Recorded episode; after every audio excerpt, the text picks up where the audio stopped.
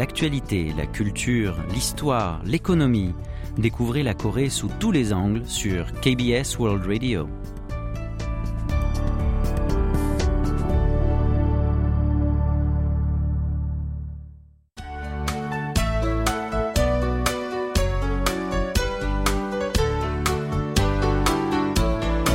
Séoul au jour le jour.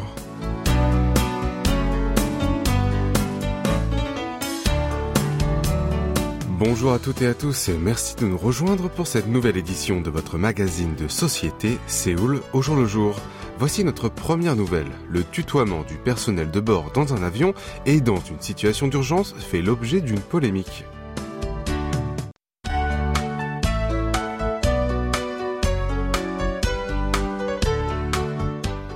Le mois dernier, un avion de ligne de Korean Air a dérapé de la piste d'atterrissage à l'aéroport international de Mactan Cebu aux Philippines à cause du mauvais temps.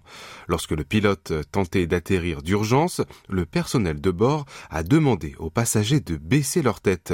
Mais leur indication a étonné certains Sud-Coréens, car ils ont crié les indications en les tutoyant. À ce propos, les internautes ont expliqué sur les réseaux sociaux que partout dans le monde, il est préconisé de tutoyer dans de telles situations d'urgence à bord. Mais est-ce bien vrai? Regardons la réglementation de l'Organisation de l'aviation civile internationale, l'OACI, considérée comme une norme mondiale. Selon son manuel de formation à la sécurité du personnel de cabine, les membres de l'équipage doivent demander aux passagers de prendre la position de sécurité d'un ton impératif pour amortir le choc. Cette réclamation doit être faite à voix haute, de façon affirmative, ferme et répétitive. Il est aussi recommandé que tout le personnel le crie simultanément.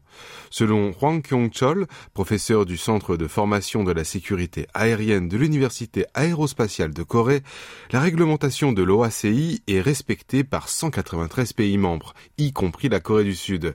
Elle n'est pas contraignante et la plupart des compagnies aériennes la suivent. En ce qui concerne la règle sud-coréenne, les compagnies ont leur propre manuel en vertu de la loi nationale et du droit international. Elles refusent de dévoiler les détails en raison de la propriété intellectuelle, mais on peut voir une partie dans une vidéo de l'entraînement de l'évasion d'urgence publiée par Korean Air sur YouTube. Dans ce clip, les hôtes et hôtesses de l'air crient de toute leur force la tête en bas et inclinez-vous en tutoyant. Cette indication peut avoir l'air mal poli, mais une expérimentation montre que dans une, dans une situation d'urgence, il est plus efficace de donner des ordres via le tutoiement. En 2016, la chaîne sud-coréenne GTBC a simulé une évacuation d'urgence dans un avion.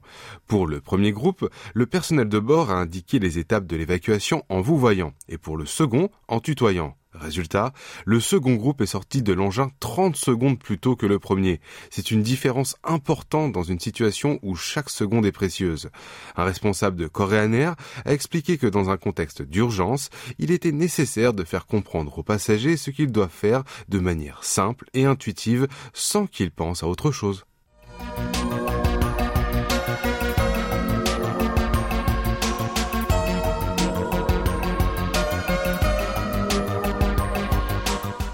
Bâtonnets de café instantanés sont sur toutes les lèvres car les deux mineurs qui ont récemment été bloqués dans une mine de zinc à Boncroix, dans la province de Gyeongsang du Nord, ont tenu le coup en buvant du café soluble appelé coffee mix en coréen, mélangé avec de l'eau souterraine.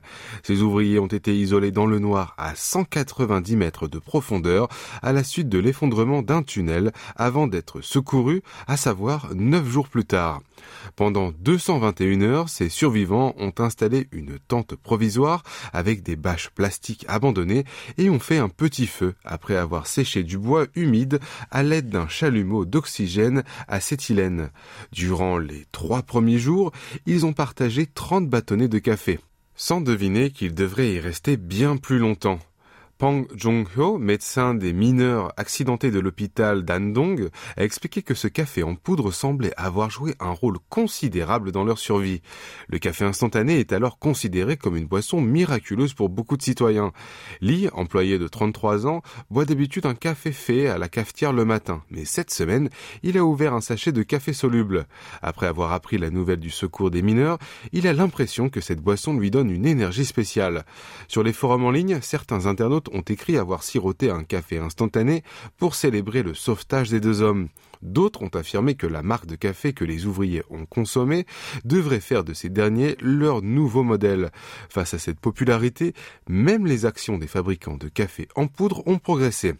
En fait, même avant cet incident, pas mal de randonneurs plaçaient déjà du café en poudre dans leur sac à dos comme provision, parce qu'il est hautement calorique, avec 40 à 50 calories par bâtonnet, et contient des nutriments nécessaires pour maintenir la température corporelle, comme le sodium, le glucide et la graisse.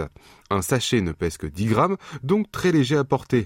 En août 2017 à Busan, des policiers ont sauvé la vie d'un patient qui souffrait d'hypoglycémie en lui donnant un café mix. Park Jong-ha, un des survivants de l'effondrement de la mine, boit toujours la même marque de café après avoir été secouru. Selon son fils, son père le trouve délicieux, probablement parce qu'il a un souvenir spécial de cette boisson. Un responsable de cette marque du café a déclaré être ravi que leur produit ait contribué à la survie des mineurs, mais pour le moment, l'entreprise préfère juste souhaiter le rétablissement de la santé des victimes plutôt que d'utiliser ces derniers pour un spot publicitaire.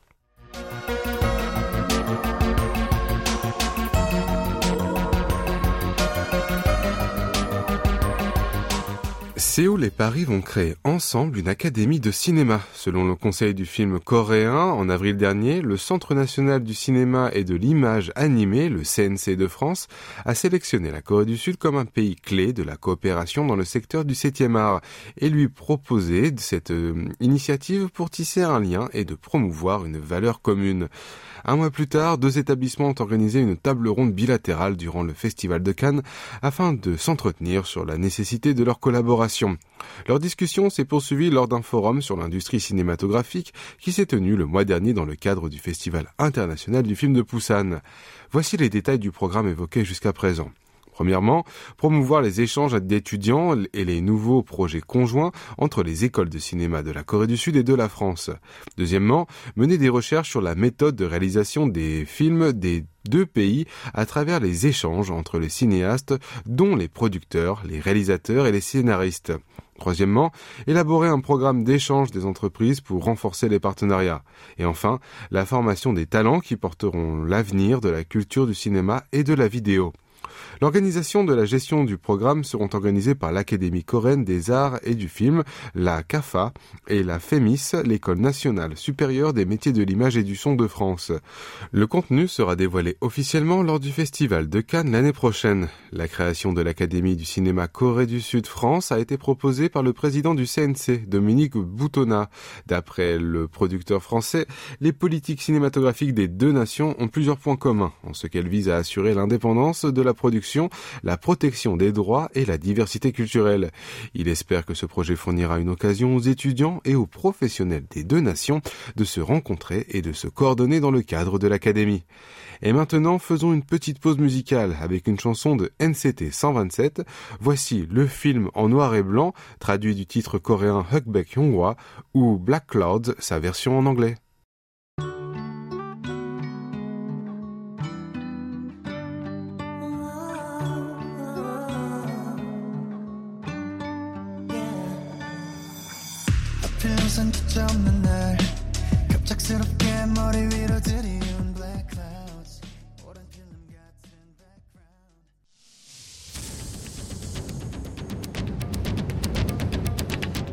Vous avez aimé, vous avez détesté, vous avez adoré. Faites-nous part de vos réactions en nous écrivant à french.kbs.co.kr.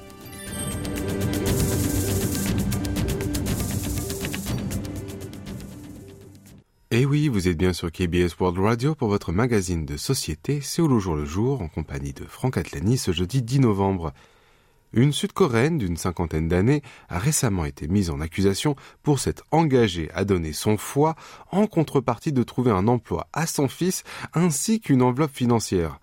L'histoire remonte à février dernier. L'accusé nommé A a pris un taxi avec une de ses connaissances. En écoutant celle-ci téléphoner, elle a appris que le président d'une entreprise de construction est tombé malade et son fils, qui occupait le poste du PDG, cherchait quelqu'un qui voulait bien lui donner son foie contre une certaine compensation. Le fils a demandé à ses vieux amis, B et C, qui travaillaient aussi pour cette société, de l'aider à trouver un donneur. La femme qui téléphonait dans le taxi était la belle-sœur de B. A a plaisanté avec B en disant qu'elle serait une bonne candidate parce qu'elle ne buvait pas et ne fumait pas. Puis la conversation est devenue plus sérieuse, et A a dit vouloir en échange d'un poste pour son fils et de l'argent. Plus tard, B lui a confirmé qu'elle aurait cette récompense sans problème. Si tout se passait bien, elle pourrait toucher 100 millions de won en liquide, soit 72 700 euros. L'opération a commencé le 7 mars dernier dans un hôpital situé dans le quartier de Gangnam à Séoul. A s'est fait passer pour une belle fille du chef d'entreprise suivant l'indication de B. Elle a suivi des examens médicaux nécessaires pour vérifier la compatibilité avec la bénéficiaire, puis le KONOS, le réseau coréen pour le partage d'organes, lui a délivré une autorisation pour donner son foie. La date de la greffe a été fixée quelques semaines plus tard. Elle a été hospitalisée le 30 mars, mais le lendemain, elle a été testée positive au Covid-19.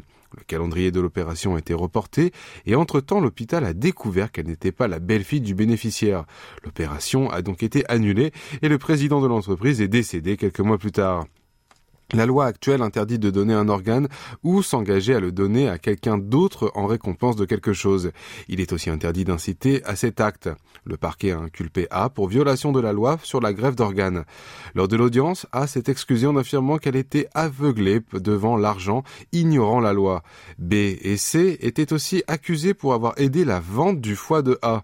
Le procureur a demandé au juge de condamner A à une amende de 10 millions de won, l'équivalent de 7200 euros et c'est un emprisonnement de six mois. Quand l'audience de B sera terminée, le tribunal prononcera leur peine.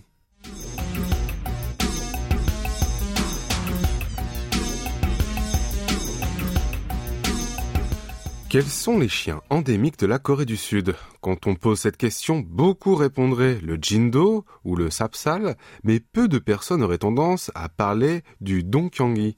Même s'il est inscrit comme une espèce protégée au pays du matin clair, eh bien cette race originaire de Gyeongju dans la province de Gyeongsang du Nord a un corps plus petit que les autres chiens coréens avec une autre des épaules entre 44 et 49 cm.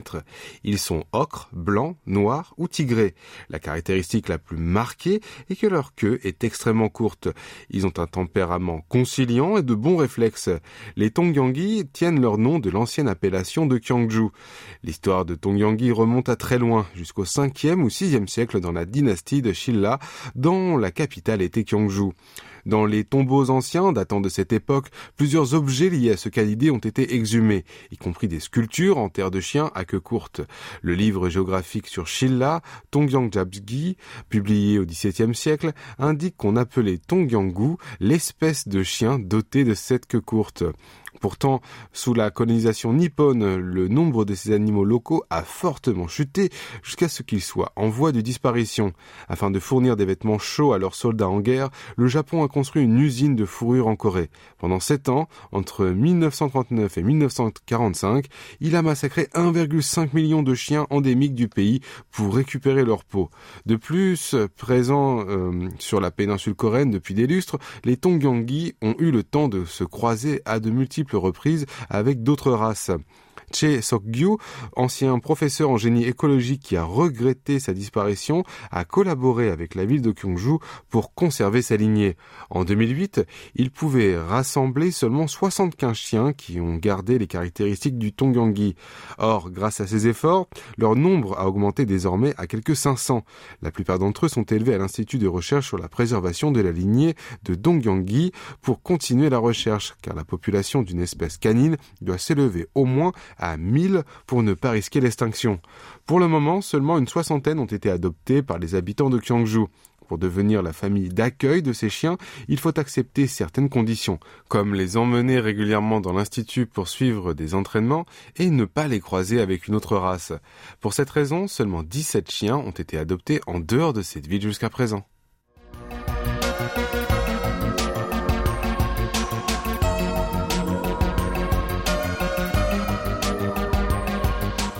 Les collectivités locales tâchent de promouvoir les sites touristiques de leur région. Elles apportent aussi des contributions financières à des projets qui peuvent servir à un tel but. Cependant, la fin ne justifie pas toujours les moyens. Dans la province de Gangwon, la préfecture du département de Cholwon a dû annuler récemment un événement suite à de nombreuses critiques. Il s'agit de la 18e édition du concours de photos de modèles nus sur la rivière Hantan à Cholwon. Ce rendez-vous invite des photographes amateurs de tout le pays à venir shooter des modèles qui se mettent à nu sur fond de beaux paysages naturels. Mais cela n'est pas gratuit et il faut payer des frais d'inscription. Mais la préfecture de Cholwon participe tout de même à la hauteur de 10 millions de won, soit 7000 euros. L'événement en question a été créé au début des années 2000 dans le but de faire la publicité touristique de Cholwon. Le département jouissait d'une grande popularité et a attiré 100 à 150 photographes chaque année. Mais il a été suspendu pendant la crise du Covid-19 et il est allé reprendre cette année. À l'annonce de cette nouvelle, une polémique a éclaté en ligne. Les internautes étaient nombreux à fustiger l'initiative de dépenser de l'argent du contribuable pour un projet transformant des femmes en objets sexuels dans un lieu public. Quel anachronisme Par ailleurs, des habitants de Cholwon se sont plaints aussi du caractère inapproprié de cette manifestation. En effet, la plupart des photographes participants sont des hommes, tandis que les modèles nus sont pour la quasi-totalité des femmes. D'ailleurs, les œuvres primées à ce concours renforcent aussi la critique sur la transformation des femmes en objets sexuels à cause de leurs titres suggestifs tels que La sensualité ou La dame sur un cheval. Ce dernier titre est celui d'un fameux film érotique sud-coréen. Suite à cette polémique, la préfecture de Cholwon a tout annulé en concertation avec l'organisateur du concours. Cependant, elle n'a pas la seule à avoir subventionné de tels projets. Plusieurs municipalités, comme celles de Daejeon, de Donghae, de Changwon et de Janghung, ont organisé un concours de photographie de modèles nus depuis les années 90.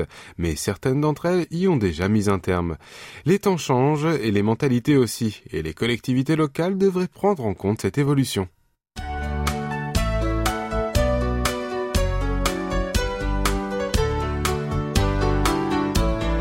C'est la fin de notre émission C'est le jour le jour du jeudi. C'était Franck Atlani au micro, Ijeon à la rédaction avec Kim Hongju à la réalisation. Merci de nous avoir suivis. Je vous souhaite une très belle journée.